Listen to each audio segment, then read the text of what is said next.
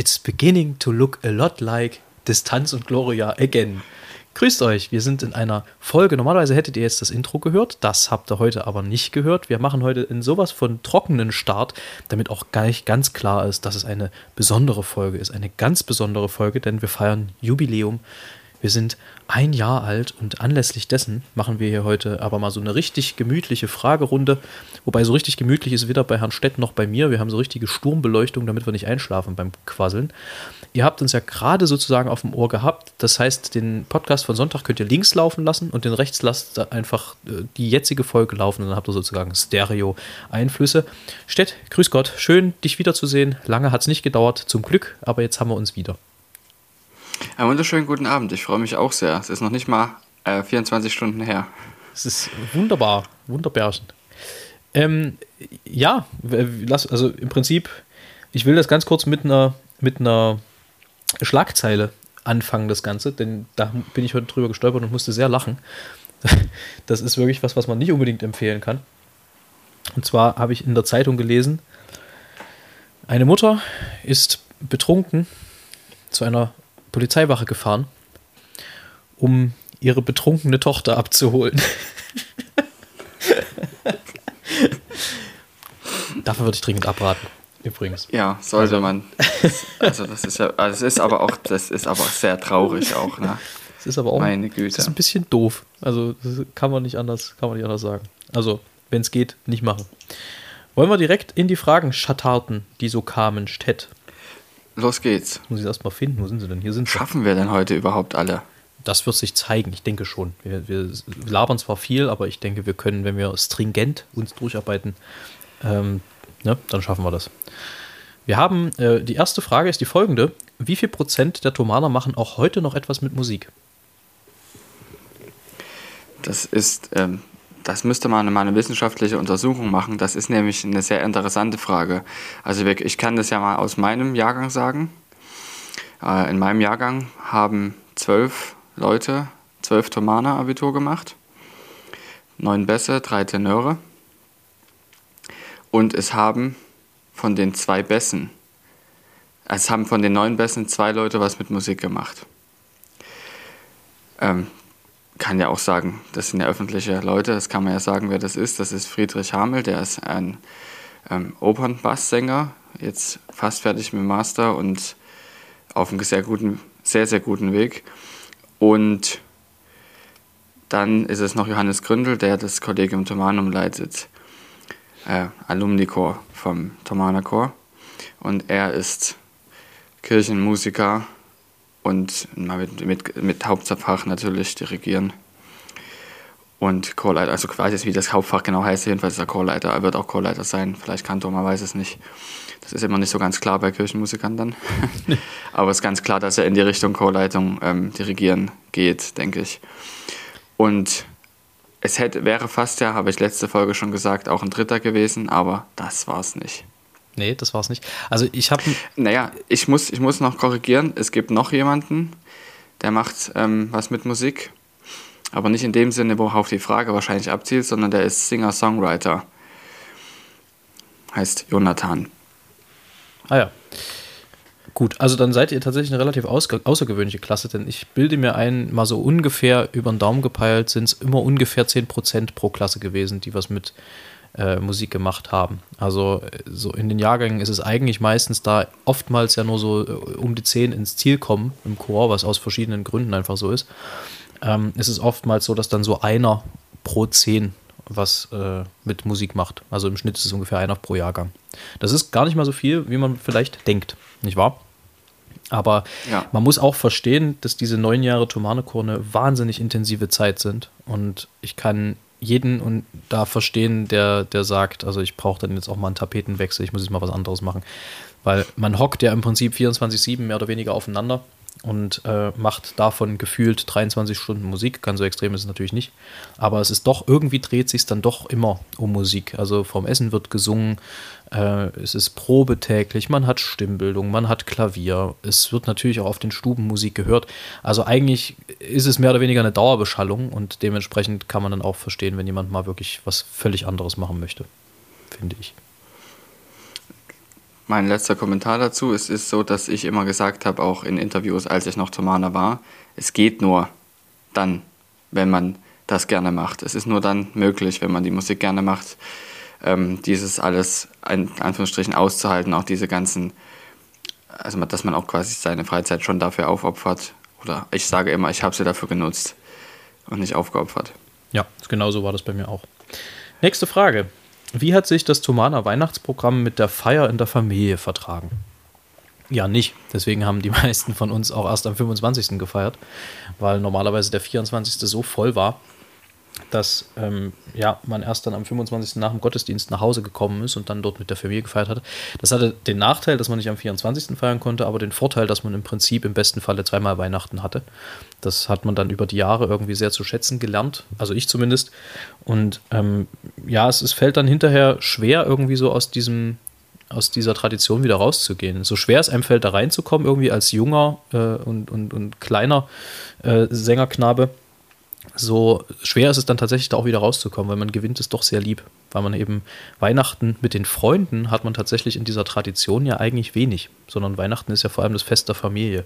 Insofern ist das schon ein bisschen was anderes und ja, hat sich dann so gerüttelt irgendwie in jeder Familie, glaube ich. Genau, also das, das, das kann ich unterschreiben. Und zwar ist es so, dass mit Weihnachten mit den Freunden feiert, ist ja wirklich sehr, sehr selten, dass man das mit so vielen vor allem macht. Das ist eigentlich, das Weihnachten war für mich eher das im Alumnat und dann noch das Familienweihnachten. Das sind zwei gleichwertige Dinge gewesen. Und mit Freunden gemeinsam Weihnachten feiern ist schon was Besonderes. Und das war dann plötzlich nicht mehr da. Und ich hatte das jetzt vor zwei Jahren das erste Mal wieder, 2019, weil wir nämlich über Weihnachten ja in Amerika waren zur Pilotenausbildung, was man so ähnlich sagen kann, dass es auch so war wie im Tomanaco natürlich nicht mit den ganzen Abläufen, aber das Gefühl war sehr ähnlich. Weil ich nämlich nicht bei der Familie war, sondern eben mit meinen Freunden. Zwar mit anderen als früher, aber mit Freunden. Und wir haben auch was Besonderes gemacht an dem Abend und haben schön Weihnachten gefeiert. Und zwar in der Nähe vom Grand Canyon, was auch nicht jeder machen kann. Und äh, das ist natürlich auch was sehr Besonderes gewesen. Und was auch besonders ist ähm, von den Weihnachten im Alumnat ist, dass man ja da Dinge hat, die jedes Jahr neun Jahre lang hintereinander geschehen. Es, es gibt immer 13.30 gab es die Mette in der Thomaskirche, wo die rappelvoll war. Dann gab es Kaffee trinken und 16 Uhr wieder eine Mette, die rappelvoll war. Also ähm, rappelvoll bedeutet in dem Moment, die Leute konnten hätten nicht umfallen können, selbst wenn sie gewollt hätten. Ja. Also das war, das es war wie beim ist nicht übertrieben. Es sind 2000 Leute drin und die Kirche ist für 1600 gemacht. Und dann, was auch sehr besonders war, dass eben dann noch ein paar Leute in Hospize oder Altenheime gegangen sind, um dort zu Weihnachten zu singen. Dann gab es eine Bescherung, also erst ein Abendessen natürlich und dann eine Bescherung. Und diese Bescherung war immer mit Stille Nacht regiert vom ersten Präfekten. Und mit der Sinfonia, die der Thomas Kantor auf dem Klavier gespielt hat. Das ist die Nummer 10 aus dem Weihnachtsauditorium, auch als Hüttensymphonie bekannt. Mal besser, mal schlechter. Dann, genau. und das Schöne, da gab es dann immer noch, äh, Entschuldige, wenn ich dir dazwischen fahre, bei der Sinfonia ist es auch immer so gewesen, ich glaube, das sieht man auch im Film, dass der Alumnatsleiter ein Glöckchen zu schlagen hat. Und es musste ist, das je nach, passieren. Je genau. nach Musikalität des Alunatsleiters war das mal besser im Takt und mal schlechter im Takt. Genau. Und dann gab es eine Rede und diese Rede war immer künstlich lang. ja. Da weil nämlich unmittelbar danach die Bescherung erfolgte und das ist auch was ganz Tolles, dass du also dass man sich wirklich befasst, wem macht man eine Freude und wie macht man diesen Leuten eine Freude, seinen eigenen Freunden. Und das ist sehr, sehr schön. Und das vertrug sich natürlich insgesamt. Nach, und als Männerstimmen kam abends dann noch um 12 die komplett dazu in der Thomaskirche. Auch sehr bewegend. Das Singen in den Straßen hast du schon und gesagt, ne? Das Singen in den Straßen erfolgte nach der Bescherung. Das genau. ist eigentlich das Besonders, ah, das ist das Besondere an diesem ganzen Abend gewesen. Das ist was für mich das Allerschönste gewesen. Und dann, um die Frage zu beantworten, wie verträgt sich das mit den Familien? Naja, gar nicht. Also du hast gesagt schlecht. Ich habe gesagt, es verträgt sich nicht schlecht. Weil man muss einfach nur mit dem, mit dem Umstand klarkommen, dass man eben nicht am 24. zu Hause ist. Nee, das meine Man ich ist aber also dafür am 25. und am 26. und an die ganze Weihnachtsferien ist man da. verträgt sich schlecht, war gemeint im Sinne Ja. von mit dem normalen Ablauf in der Familie, von wegen am 24. kommen alle zusammen und am, dann ist irgendwie 16 oder 18 Uhr Bescherung oder was weiß ich. Ja. Damit verträgt es sich schlecht, weil de facto ist man am 24. nicht verfügbar. Das, also, genau. das ist aber auch, jetzt aber zum Beispiel als Postbote auch so. Ich bin am 24. auch arbeiten, komme erst spät abends nach Hause. Das ist aber auch, finde ich, irgendwie das Schöne und auch das, was es so schwierig macht, so aus diesen Thomanerchor-Gewohnheiten wieder rauszukommen. Weil du hast wirklich Ja. einen von vorne bis hinten durchgetakteten Tag. Du hast da im Prinzip keine Lücke. Bei mir war es so, als ich 2014 dann mein erstes Weihnachten, beziehungsweise war es dann 13, das zweite Jahr, äh, das zweite Halbjahr, mein erstes Weihnachten ohne Thomanerchor hatte, war mir langweilig am 24., weil ich nichts zu tun hatte. Das ging mir genauso. Völlig genau, komisch. ja. Es war nicht, auch nicht direkt schön. Ich musste mich erstmal dran gewöhnen, dass das auch anders schön ist. ja. Ja, also es vertrug sich gut, wenn die Familie also sich darauf einem eingestellt hat, dass man nicht da ist an dem Tag. Und das hat eigentlich sehr gut geklappt bei mir. Ja. Ja, es, man kann kurz zusammenfassen, es war beim ersten Mal gewöhnungsbedürftig. Und es ist Und dann auch beim letzten beim Mal. letzten Mal auch gewöhnungsbedürftig. Also erste Male sind ja, Ja. immer gewöhnungsbedürftig. Ja, alles gut.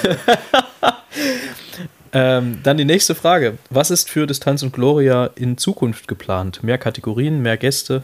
Liebe Grüße. Vielen Dank. Ähm, ja, der Witz ist, wir planen ja hier gar nicht großartig. Wir sind ja im Prinzip ein bisschen davon abhängig, was ihr uns hier äh, sozusagen spiegelt und echot, aber wir machen ja im Prinzip das, was wir erleben. Wir erzählen. Gäste würde ich nicht ausschließen, aber finde ich, also das ist so ein bisschen unser Format und ich würde deswegen jetzt nicht sagen, wir haben ab jetzt irgendwie Gäste dabei, sondern ich denke schon, dass wir das auch zu zweit ganz gut gefüllt kriegen nach wie vor. Ähm, Kategorien, ja, da wird sicherlich mal was dazukommen. Da werden sicherlich auch welche immer mal hinten runterfallen, wie das bei uns gute Tradition ist, dass man einfach auch mal welche vergisst und welche sich ein bisschen auslaufen. Aber auch da wird sicherlich Neues kommen, absolut. Aber Gäste würde ich an der Stelle tatsächlich eher verneinen. Vielleicht mal irgendwie ein Spezial oder sowas, aber jetzt nicht in regelmäßigen Geschichten. Also was wir auf jeden Fall mit Distanz und Gloria vorhaben, ist noch mehr Distanz. Genau. Und auch mehr, Sowohl bei dir als auch bei mir. und auch mehr Gloria. ähm, Genau. Ja, also letztendlich, wa- was wir uns natürlich nur wünschen können, ist, dass es weiter so viele von euch hören. Dass es äh, weiter, also dass unsere Community sozusagen auch weiter wächst. Ihr merkt ja, wir versuchen euch einzubinden, wo wir können. Äh, wir sind da natürlich auch in mancher Stelle ein bisschen auf Feedback angewiesen. Apropos Feedback, was für eine Überleitung. Spotify hat sich jetzt einen ganz schlauen Zug einfallen lassen. Die haben nämlich die Bewertung für Podcasts eingeführt. Ihr könnt ab jetzt neben dem Abonnement von unserem Podcast mit Aktivierung der Glocke, wo ihr dann keine neue Folge mehr verpasst, könnt ihr jetzt den Podcast bewerten. Und wir würden uns natürlich freuen, wenn ihr das wahrnehmt, weil eine gute Bewertung den Podcast natürlich auch anderen vorschlägt, die nach solchen bewerteten Podcasts suchen. Deswegen, äh, wenn ihr dort mal zweieinhalb Minuten investiert, wären wir euch natürlich sehr dankbar. Aber das vielleicht kurz zu der Frage. Ne? Ähm, äh, wie war das mit Mädchenbesuch im Kasten? Hattet ihr eher Wochenendbeziehungen? das ist ein schöner, schöner Begriff. Ja, war mal so, mal so, ne? je nachdem, wie mutig man war. Ich kann das ziemlich genau beschreiben. Im Grunde ist es nicht erlaubt gewesen, überhaupt Übernachtungsgäste zu haben, egal ob Mann oder Weib, ist egal. Das Weib wollte ich damit nicht sagen, sondern Männchen oder Weibchen, was auch immer. Scheiße, wird du, immer hast, schlimmer. du hast ja bloß Mozart zitiert, ne? Äh, Genau, richtig. Ich habe bloß Mozart zitiert. Also es durfte keine, durften keine Übernachtungsgäste da sein. Und überhaupt jede Person, die in das Ornat hineinging, musste sich anmelden, wenn sie nicht Thomaner war. Und demzufolge war es nicht verboten, dass man Besuch bekam, aber nun mal eben nicht über Nacht.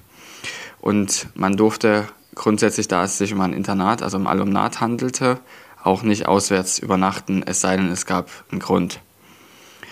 Wenn man äh, vierte bis siebte Klasse durfte mittwochs zu Hause schlafen. Ähm, und an sich, um das mal so zu beantworten, ja, es war eine Wochenendbeziehung. Das war es aber noch sieben Jahre hinterher auch. Insofern hat sich das ganz gut getroffen. Und es ist ein bisschen mehr als eine Wochenendbeziehung, da man sich ja auch unterhalb der Woche sehen konnte. Also man konnte sich treffen, spazieren gehen im Park und solche Dinge. Ähm, ähm, auf ein Date gehen war schon möglich. Mit E. Und auf ein Date, genau. und Elisa war ja dann auch noch mal äh, elf Monate in Indien und hinterher war ich fast fertig. Ich also hatte das Abi fertig, als sie wieder da war. Und da wurde dann durchaus auch mein Auge zugedrückt mit dieser Übernachtungssache, als sie dann wieder da war. Ja, man muss grundsätzlich sagen. also, dass ich raus durfte, so, nicht rein. Tomaner zu sein hatte beim weiblichen Geschlecht Vorteile und Nachteile. Also Vorteile dessen, äh, deswegen, weil irgendwie das dann doch, ich weiß nicht, ob das, man sagt ja immer, Männer in Uniform hat irgendwie was ähm, dass dann doch die Knaben und die Männer dann im Anzug doch ganz gerne auch mal ein bisschen angeschmachtet wurden damals. Ähm, das hat vielleicht den Einstieg in eine, in eine Unterhaltung ein bisschen vereinfacht, möglicherweise. Aber du untertreibst schamlos. Immer. Ähm, und aber es ist dann so gewesen, dass natürlich das Aufrechterhalten einer wirklichen Beziehung, wobei man ja sagen muss, also in welchem Alter waren Tomaner da, ne? Also bis 18 führst du ja keine wirklich ernsthaften Beziehungen. Das ist ja alles ausprobieren und äh, wenn es sich dann ergibt, dann ergibt sich dann darüber hinaus eine ernste Beziehung, aber äh, ich weiß jetzt nicht, das ist alles Lehrgeld, was man zahlt in dem Alter am Ende. Ähm, deswegen ist das jetzt, glaube ich, gar nicht so schlimm, dass es so ist, wie es ist. Tatsächlich Übernachtungen gab es halt nicht, wie Jules schon gesagt hat, aber ich finde schon, dass es möglich war, Beziehungen zu führen, weil tatsächlich ja auch die meisten, mit denen man zu tun hatte, entweder auch in die Schule gegangen sind. Das heißt, man hatte so ungefähr ähnliche äh, Zeiten, zu denen man dann irgendwie auch verfügbar war grundsätzlich und mal eine halbe Stunde am Tag oder eine Stunde am Tag äh, konnte man sich dann schon mal sehen. Insofern, ja, ging schon, aber war tatsächlich aufwendig an mancher Stelle. Aber welche Beziehung ist nicht aufwendig? Das ist ja der, ist eigentlich der, der Sinn ja jeder Beziehung, dass sie aufwendig und gleichzeitig sehr lohnenswert ist. Das ist richtig, aber du bist ja mit 16 schon hormonell überfordert. Wie willst du dann koordinativ auch noch eine Beziehung da, da unterkriegen? Das wird schwierig, aber es, es geht. Es ist nicht unmöglich. Das ist schon richtig. Ähm, Moment. Stett, das geht an deine Adresse. Ich drücke dir die Daumen, Julius, dass dein Pilotentraum noch in Erfüllung geht. Von Silke. Ganz herzlichen Dank. Ja. Ähm, solche ähm, Daumen drücken und solche äh, Grüße sind für mich sehr, sehr wichtig, weil ich dadurch weiß, dass eigentlich grundsätzlich die Mehrheit hinter mir steht, was das betrifft. Und es eben an Einzelnen liegt, warum das gerade so steinig und schwer ist. Ich selber bin auch immer noch der Überzeugung, dass das klappen wird. Die Frage ist, mit wem und mit welcher Airline und auf welche Art und Weise. Aber dass es klappen wird, der Überzeugung bin ich selber auch immer noch. Danke. Du schaffst das schon. Ähm, Stett, das geht an dich. Vielleicht kannst du das relativ knackig beantworten. Wie viele Flugstunden braucht man, bis man die Prüfung machen kann? Das ist eine interessante Frage insofern, weil es sehr viele Prüfungen gibt. Ich denke, die Frage zielt auf die MPL-Prüfung ab, also die Prüfung, die man am Ende macht, um die Ausbildung abzuschließen. 250 hat man dann am Ende, wenn man anfängt im Cockpit zu fliegen. 250 Flugstunden, das ist einem gar nicht so viel. Wenn man sich, also das klingt nach gar nicht so viel Flugstunden. Da, zumal noch dazu gesagt werden muss, dass davon 90 im Simulator stattgefunden haben ähm, bevor man die erste Lizenz, die allererste Lizenz macht, die Privatpilotenlizenz oder zumindest einen gleichwertigen Checkflug macht, fliegt man etwa 100 Flugstunden auf einem einmotorigen Propellermaschine, zumindest in dem äh, Lehrgang, in dem ich mich aktuell befinde. Dann fliegt man eben die 90 Stunden auf, ähm, im Simulator und dann nochmal die 13 Stunden im Jet, zumindest ist das laut meinem aktuellen Vertrag so. Das wird sich sicherlich verändern. Ähm, die 13 Stunden kann man auch im, im Simulator machen. Am Ende kommt man quasi mit 200 Stunden, wo man dann eine, ähm, die Lizenz macht, zumindest den ersten Checkflug macht und dann wird man noch einen sogenannten Type, ein Type Rating machen und da sammelt man auch nochmal etwa 50, circa 50 Flugstunden Simulator und Landetraining in echt sodass man dann, wenn die Lizenz, die ich habe, ist erst dann gültig, wenn ich ein Type-Rating habe, eine Musterberechtigung für ein spezielles Flugzeug. Das heißt, wenn die Lizenz da ist, etwa 250. So. Und jetzt Bonus zu der Frage. die abschließende Airline-Lizenz, die man machen kann, die sogenannte ATPL, Airline Transport Pilot License. Den Checkflug kann man nach 1500 Flugstunden machen, wobei diese äh, fehlenden 1250 Flugstunden in der Regel im Airline-Betrieb stattfinden und die hat man nach circa zwei bis drei Jahren drin. Gut. Dann jetzt nochmal ein Versuch mit einer schnellen Beantwortung. Gibt es ein Mindest- oder Höchstalter für Piloten? Also ja, Mindest nehme ich mal es an. Es gibt 18 Jahre ist das Mindestalter, bei Segelflug 16. Und also man kann mit 16 die Ausbildung beginnen oder man Lizenz machen. Ich weiß es nicht genau. Auf jeden Fall 16 ist eine Zahl. Und die. wow. ja, also für, für, ähm, ich, für PPL bin ich mir auch nicht ganz sicher, aber zumindest für ATPL, das was ich mache, ist 18. Gut. Das Alter, bei dem man die Prüfung machen kann. Man kann aber mit 17 bereits den Lehrgang beginnen. Und mit 65 ist die Karriere beendet. Ist dann Rente. Laut Luftfahrtrichtlinien. Luftverkehrsordnung, so. Ja. Ja, die nächste Frage haben wir indirekt ja schon mitbeantwortet. Was ist euer größter Wunsch für die Zukunft von Distanz und Gloria?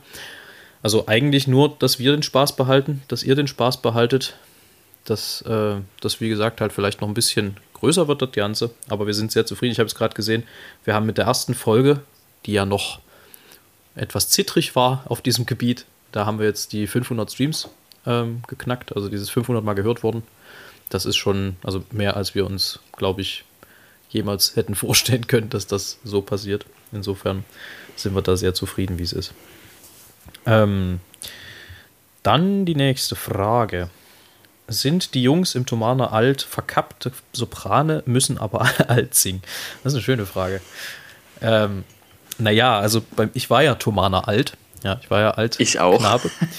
Und äh, das hat ein bisschen auch was mit der, mit der Leistungsfähigkeit der Stimme zu tun. Also die Höhe haben sicherlich grundsätzlich fast alle tatsächlich. Also es gibt nicht so viele, die keine Höhe haben. Ähm, aber es ist die Frage, ob die Stimme das auf Dauer auch mitmacht. Also es ist ja eine extreme Spannung und nicht jede Stimme ist halt für einen Sopran auch wirklich geeignet.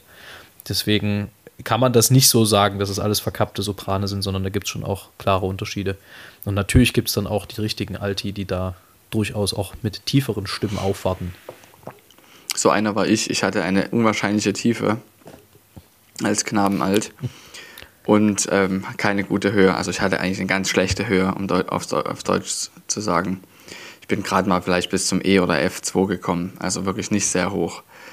Und runter aber auch bis zum kleinen F oder kleines E. Das hatte ich eigentlich schon als 4-, 5 Klässler, die Tiefe. Also mir war es schon so, Ja, dass, ich, jetzt- dass ich sehr hoch Ja. kam, irgendwie so F3 oder sowas. Oder also ich konnte theoretisch Königin der Nacht konnte ich schon singen, aber das ging halt nicht lang. Also das war einfach sau anstrengend dann. Also immer mal war schon okay, aber so auf Dauer war echt äh, sehr witzig, wenn man dann bedenkt, jetzt bin ich Tenor, jetzt singe ich die ganze Zeit viel höher, als ich, als ich eigentlich, äh, also normalerweise sollte. Aber so ist das dann halt im Leben. Gerne mal. Ähm, der Tomana-Film kam diese Woche im Fernsehen. Ist das so? Hat er wirklich euren Ja, Alltag ist so. abgebildet? Darf ich kurz dazu sagen? Ja. Kurz, tatsächlich. Ja, ich habe das gehört, ähm, dass der Tomatenfilm im Fernsehen kam. Es haben mir mehrere Leute berichtet. Und ich sage sehr, sehr gerne immer wieder, es gibt sehr viele Dokumentationen über den Tomana-Chor und viele Reportagen. Und diese ist die einzige, die es sehr, sehr gut abbildet, wie es wirklich ist. Und ist eigentlich auch die einzige, die es sehr gut abbildet. Man muss aber auch sagen, dass kein Kamerateam diese Privilegien hatte, die dieses Kamerateam hatte. Also die waren ja wirklich über anderthalb Jahre oder zwei sogar bei jeder, Fa also bei, Ein Jahr. nee, es war ein bisschen mehr. Es muss mehr gewesen Etwas mehr, sein. aber keine zwei. ähm, ähm, waren die dabei. Also es, zu Weihnachten, da hat noch nie jemand mitgefilmt. Das war das erste Mal, dass ein Kamerateam da überhaupt bei, dieser, bei diesem heiligen Zeremoniell dabei sein durfte, was da zu Weihnachten stattfindet. Insofern, äh, wie Jös das schon angedeutet hat, ist das tatsächlich ähm, ja, der, der adäquateste äh, Film und die, der, die adäquateste Abbildung unseres Alltags. Das stimmt schon. Ähm, nächste Frage. Wir müssen so langsam schon zum Ende kommen, ne? Wir sind gleich durch. Äh, trefft ihr euch regelmäßig mit der Clique aus Tomana-Zeiten, zum Beispiel mit Oscar? Ähm, viel, viel weniger, als man einerseits vielleicht denken mag und andererseits eigentlich sollte wahrscheinlich. Man momentan eher zufällig. Also wir sehen uns regelmäßig, zum Glück. Ansonsten, äh, ja, es ist ja so, dass dann nach der Thomaner-Zeit, wie gesagt, auch jeder mal so ein bisschen sein eigenes Ding machen möchte und dann auch nicht diese, dieselben Fratzen unbedingt sehen möchte, die er vorher schon neun Jahre oder acht Jahre gesehen hat, je nachdem. Meistens ist es ja doch eher klassenintern und manchmal auch ein bisschen übergreifend, aber jetzt nicht so krass. Ähm, insofern wir versuchen in der Klasse uns einmal im Jahr zu treffen. Ich glaube, ihr auch, ne? Also so ja. zu Weihnachten rum gibt es immer ein Klassentreffen. Das ist auch schon ungewöhnlich, das machen auch nicht alle Klassen direkt nach dem Abi dann ein Klassentreffen ins Leben zu rufen. Ähm, aber so eher, eher selten. Also tatsächlich hat ja jeder so ein bisschen auch sein eigenes Leben mittlerweile. Also bei uns ist durch das Kollegium Temanum sehr reger Betrieb, was das Treffen betrifft. Und es ist aber auch so, dass man ja sagen muss, jeder versucht ja seine Bekanntschaften zu pflegen und seine Freundschaften und auch Kontakte zu halten. Aber es ist einfach auch durch lokale Entfernungen nicht, also durch, durch Entfernungen einfach nicht möglich. Es ist logistisch nicht immer drin, das zu tun. Aber ja, man trifft sich selbstverständlich. Ja. Sehr, sehr gerne. Immer wieder. Der Witz ist halt, also, und wenn man sich da mal trifft, selbst wenn man sich lange nicht gesehen hat, dann ist man doch sehr schnell wieder auf Schwingung. Also, das ist schon extrem, wenn man so viel auch geteilt hat miteinander wie schnell das dann doch geht, dass man wieder total an dem Punkt ist, wo man im Prinzip aufgehört hat. Man hat auch immer das Gefühl, wenn Thomaser unter sich sind, dann werden sie nicht älter. Das merke ich ja im Prinzip auch. Das ist leider äh, so. Mit, ja. mit, mit, mein, mit meinen Kollegen. Ähm, die sind ja alle 20 Jahre älter und trotzdem hast du das Gefühl, wir lachen absolut über dieselben Dinge, die bei denen damals schon waren, die bei uns noch lustig waren im Chor. Es äh, gibt ja so Insider, die nie versterben. Ähm, ja, das äh, bleibt also aktuell. So, letzte Frage würde ich sagen, Stett. Wir sind ja schon knapp bei einer halben Stunde. Können wir machen. Ne? Ja. Kommen wir so langsam zum Ende. Und die letzte Frage habe ich sehr gefeiert, weil sie auch sehr aktuell ist gerade. Bringt der Podcast Geld? äh, das kann ich guten Gewissens verneinen. Denn ähm, nicht direkt zumindest. Im, Im, Gegenteil, tatsächlich, im Gegenteil. Ich habe heute gerade die Jahresabrechnung von unserem äh, Provider bekommen, die 144 Euro betrug. Also wir zahlen drauf, aber das machen wir gerne für euch. Uns macht das hier Spaß. Wenn dann irgendwann mal Werbeeinnahmen dazukommen oder Spotify sich entschließt, der Podcast ist so gut, den wollen wir als Exclusive anbieten, dann äh, vielleicht. Aber das setzt natürlich voraus, dass ihr den Podcast richtig durch die Decke pusht. Aber bisher bringt der Podcast kein Geld. Nee. Aber darum geht es uns auch nicht. Wir machen das, weil es Freude macht. So ist das. Tja, Stett, dann bleibt uns nicht mehr wahnsinnig viel, ne? Außer euch Danke zu sagen. Danke, dass ihr uns gehört habt. Ich danke, äh, dass ihr uns gehört habt. Ja, super. Dass ihr uns gehört habt. Äh, ich danke an der Stelle auch ganz herzlich nochmal Arndt Schmöhle für das Intro, was er uns gesprochen hat. Äh, das kann man, glaube ich, auch nochmal machen. Ich danke dir, Stett, und ich danke auch Elisa, dass sie dich immer wieder freistellt, einmal die Woche. ich hoffe, das bleibt so. ja, sie ist eine fleißige Hörerin unseres Podcasts. Ausgezeichnet. Also, äh, uns bleibt eigentlich nur zu verkünden, dass wir erst am 9. Januar aus der Winterpause wieder rauskommen. Das ist dann Sonntag, da wird es dann wie gewohnt 23.30 Uhr die erste Folge im neuen Jahr gehen, geben. Aber wir müssen dann jetzt auch mal ein bisschen kreativ Input sammeln und außerdem äh, unsere Kadaver vollgefressen auf dem Sofa parken über Weihnachten. Das muss dann auch mal sein. Ähm, ja, danke euch. Wir hören uns am 9. Januar wieder. Herr Stett, dir gehören die letzten Worte, so du welche hast. Auch ich danke dir, dass du das ins Leben gerufen hast. Das ist auf deinem Mist gewachsen. Er hat mich gefragt und ich habe Ja gesagt. In diesem Sinne. Spitze. Weiter so.